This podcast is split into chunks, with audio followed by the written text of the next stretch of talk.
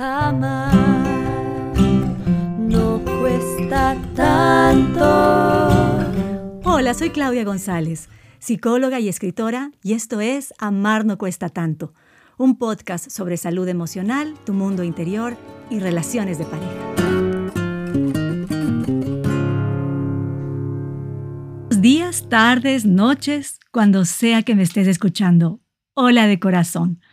¿Cómo estás? Yo estos días me he sentido particularmente agradecida por la vida. ¿Te ha pasado? Y eso ha resultado en que he estado especialmente feliz, porque cuando nos detenemos a apreciar todo lo que nos rodea, nos damos cuenta de lo afortunados que somos, ¿o no? Así que te invito estos días a realizar este pequeño ejercicio. Todas las noches antes de dormir e incluso cada mañana al despertarte, agradece por una pequeña cosa de tu día. Puede ser algo tan simple como haber acariciado a tu perro, disfrutar de un rico té o haber recibido incluso el mensaje de un amigo querido. Probablemente cuando comiences a hacerlo, te darás cuenta de que hay mucho más que agradecer en cada día y mucho más de lo que piensas. Pruébalo y me cuentas. Bueno, y ahora lo que vinimos. Estamos abordando el tema de la comunicación. Y es que es un tema tan grande que en realidad necesita varios capítulos para poder explorarlo todo. Mi experiencia con parejas en la consulta me ha demostrado que casi todas ellas comienzan y terminan con dificultades de comunicación. La semana anterior te hablé sobre cómo conciliar en vez de confrontar y cómo las personas tenemos diferentes métodos, a veces equivocados, para comunicarnos con nuestra pareja. Generalmente nos manejamos en estos dos extremos, o callar o explotar. Hoy te quiero contar una nueva forma de comunicarte, una forma que sea efectiva y responsable.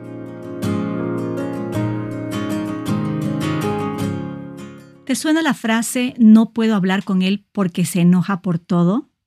Bueno, esa es una frase que la escucho en consulta constantemente.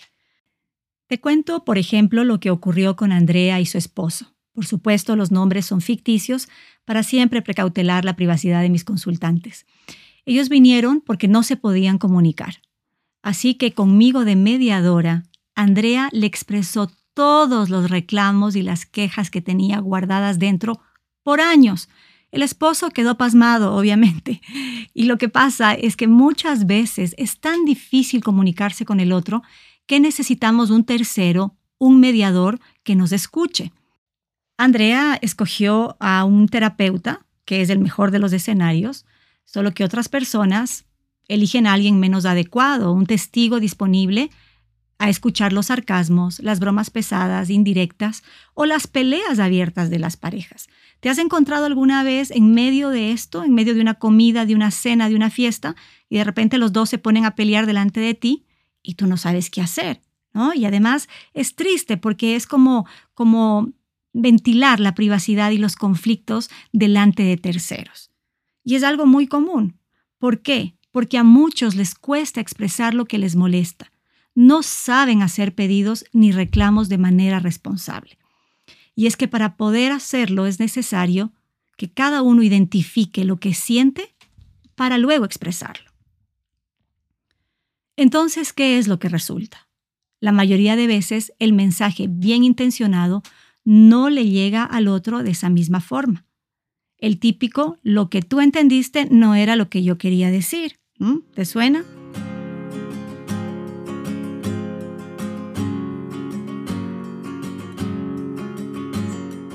Jay Haley, padre de la terapia breve, familiar y estratégica, identifica cuatro partes en todo mensaje. Yo, emisor, digo algo, el mensaje, a ti, receptor, en esta situación que sería el contexto.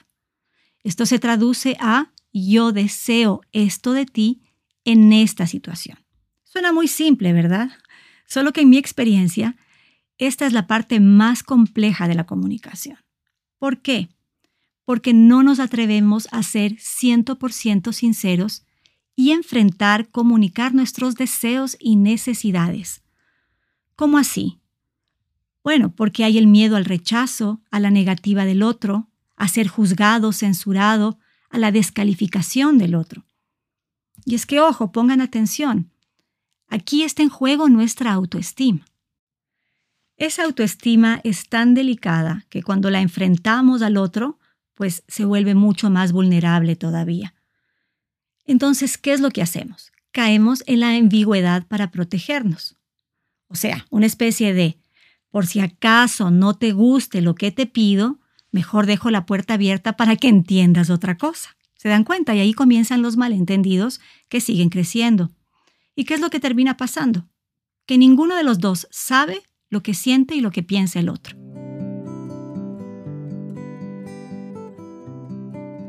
El resultado de esto es que pueden pasar los años y de repente van apareciendo las sorpresas, la decepción y el desencanto. Escucho en mi consulta cómo me dicen, no, no, no es el mismo o la misma con la que me casé. Y en realidad lo que tendrían que decir es, no nos conocíamos y solo ahora nos estamos mostrando como realmente somos. Te cuento la historia de Francisco, uno de mis consultantes.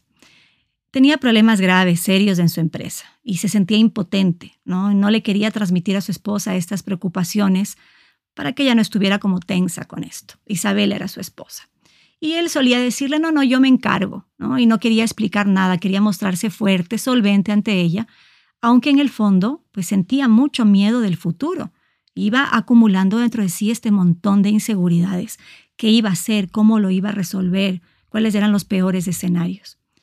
Resulta que todo este cúmulo, que no lo expresaba abiertamente, pues crecía de tal manera que en cualquier momento explotaba y se ponía furioso por cualquier cosa, imperfecto, accidente pequeño en el hogar. Y entonces su, esposa Isabela pues se callaba, no entendía esas reacciones y se, y se retiraba dolida. Claro que había un momento en el cual ella estallaba y también le respondía desafiante. Y así las peleas se volvían monumentales, sin que faltara él yo no voy a dejar que me trates así, no te aguanto más, no te soporto más, llevando, ¿verdad?, esta discusión ya al extremo peligroso. Fíjense ustedes que si los dos hubieran podido aceptar sus temores y expresar con honestidad realmente cómo se sentían, sus discusiones no hubieran tomado este rumbo. Por eso volvemos al tema de la autoestima. Muchas personas no se sienten en la libertad de opinar o de preguntar por miedo precisamente a ser censurados o juzgados por el otro. Entonces, en el caso de Francisco, como se sentía inseguro, dudaba de su propia capacidad, no quería expresarle esto a su esposa por el miedo a la reacción de ella, porque ella tal vez se sintiera temerosa e insegura. Es lo que hizo él y es lo que hacemos muchos de nosotros, aparentar estar bien, hacer como que no pasa nada, no sentir lo que sientes, no cometer errores al menos ante el otro y ser aptos y diligentes para manejar lo que sea que nos disguste. El problema con esto es que dejas de ser genuino al proyectar esta imagen. Y esto fabrica una fantasía sobre la relación, porque lo que yo puedo imaginarme es que vas a estar siempre de acuerdo conmigo, siempre te vas a poner de mi lado, vas a aprobar todo lo que yo diga y haga. Y esto es una fantasía porque no es algo que explícitamente he expresado y hemos acordado en conjunto. Entonces, cuando no se cumple esta utopía, muchos acusan al otro de no cumplir con su parte y viene esta sensación como me estafaste, me hiciste una falsa publicidad, eh, me engañaste. La parte tan embriagadora del amor es que cuando el otro me ama, me aprueba, me reconoce, yo me siento mucho mejor sobre mí mismo, tengo un mejor concepto de mí, ¿verdad? Y por eso me caso contigo, porque me siento mejor. A través de tus ojos me veo más bello, más inteligente, más bueno. El problema es que cuando no consigo ese resultado, cuando tú discrepas, cuando tú te distancias, cuando peleas conmigo, entonces todo ese amor propio fundamentado en tu visión de mí se va al piso y entonces me siento completa y abrumadoramente defraudado. Por lo tanto, escucha con atención. A veces lo que piensas que es amor, en realidad corresponde a una necesidad de afianzar tu autoestima a costa del otro. ¿Qué quiero decir con esto? Que para yo sentirme bien conmigo mismo, no te puedo pedir que renuncies a tus propios deseos, a tus preferencias, a tus necesidades. Yo necesito fortalecer mi autoestima, comunicando mis deseos, pero también respetando los tuyos. Ese es el verdadero fortalecimiento y cuando no lo hacemos, pues entramos en la comunicación disfuncional de las parejas.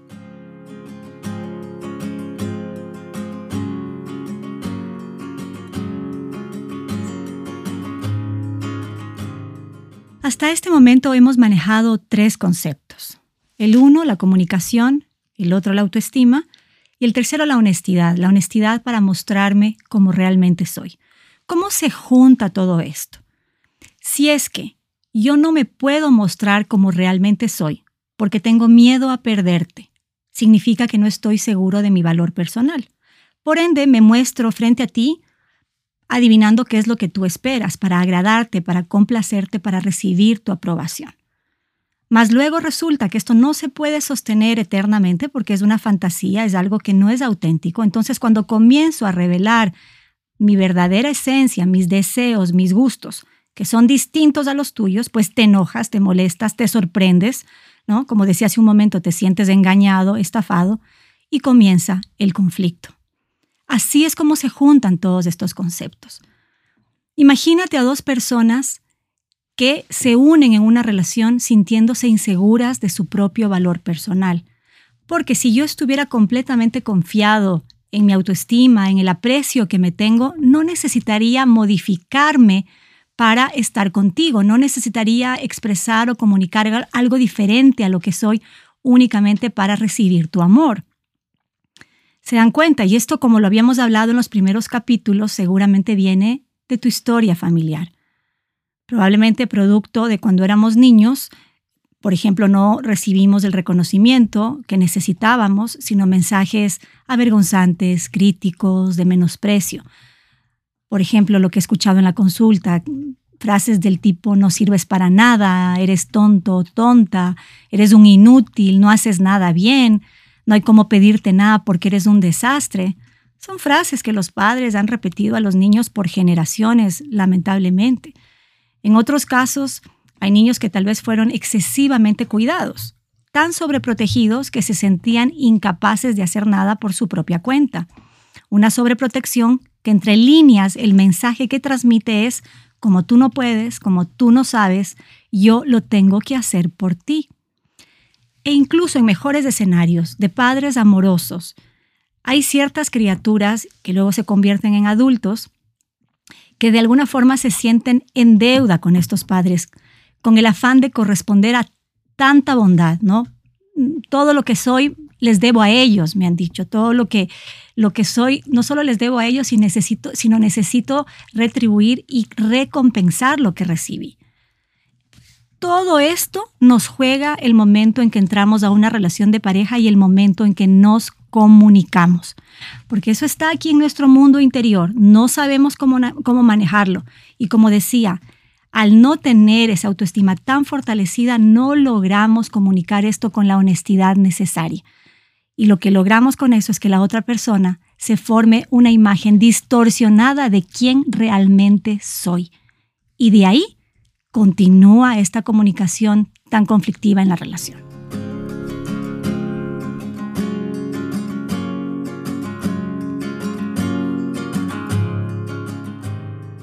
Bueno, tal vez en este momento te estás preguntando, ¿y entonces no hay solución? ¿Nadie se salva? Y no, no quiero darte un mensaje de desesperanza, sino todo lo contrario.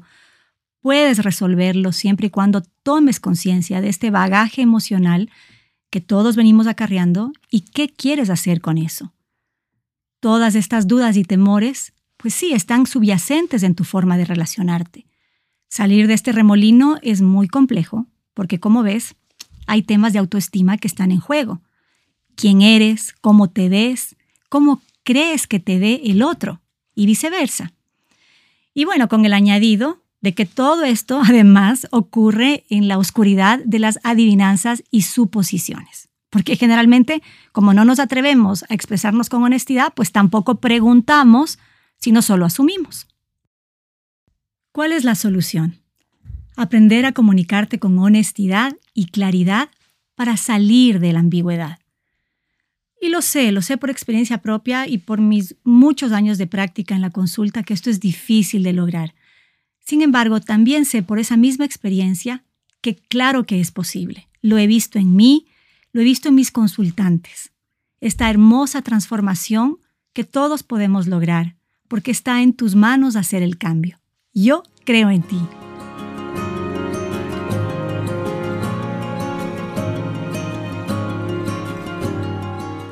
Gracias por acompañarme hoy. En el próximo episodio te voy a hablar sobre la comunicación verbal y no verbal y cómo hacer para fomentar un mejor ambiente para conversar y discutir. Mientras tanto, un abrazo. Chao.